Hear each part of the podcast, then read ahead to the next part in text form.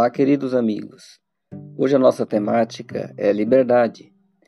À medida que aprendemos mais sobre o mundo, nossas asas da liberdade crescem mais um pouco. Isto não quer dizer que saímos voando para qualquer lugar. Pelo contrário, aprendemos também que liberdade é energia e, portanto, deve ser conservada para uso no momento adequado.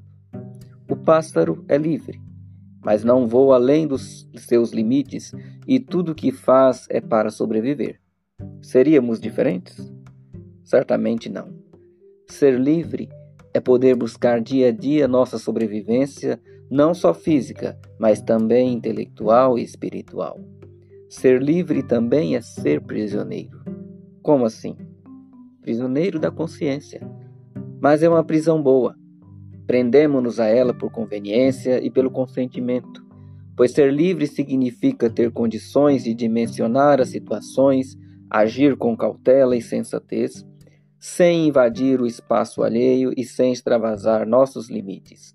Ser livre é poder ouvir a opinião dos outros, avaliá-la, aproveitá-la quando sensata e rejeitá-la quando não, ignorá-la quando absurda, encorpá-la quando franzina de argumentos, tudo isso sem lançar em rosto da pessoa que a produziu.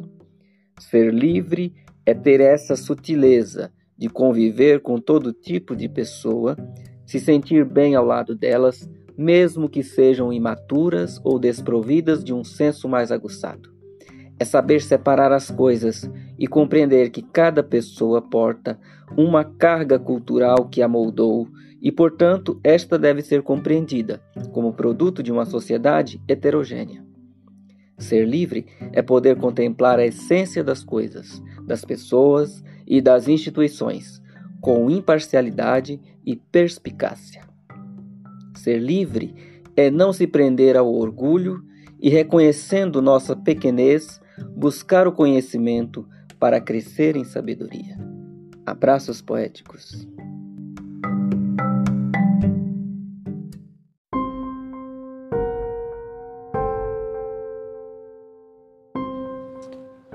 Olá, nobre ouvinte. É um prazer compartilhar com você esses pensamentos e reflexões. Espero que de fato essas reflexões lhe sejam úteis para crescimento. Hoje o tema é intitulado Sabe por que os poderosos não se preocupam? Vamos lá. Sabe por que os poderosos não se preocupam com o meio ambiente, a possível falta de água ou de alimentos? porque tem grandes propriedades com muitos mananciais, grandes celeiros cheios de grãos, grandes áreas cheias de animais, tecnologias para processar e conservar alimentos. Além disso, em um provável racionamento de água e comida, eles seriam os procurados para abastecer a população em troca de dinheiro ou serviços. Sabe por que os poderosos não se preocupam com as mudanças climáticas? porque suas casas, seus escritórios e seus carros são climatizados. Quando acontece um vendaval ou um ciclone, confiam em suas casas superestruturadas.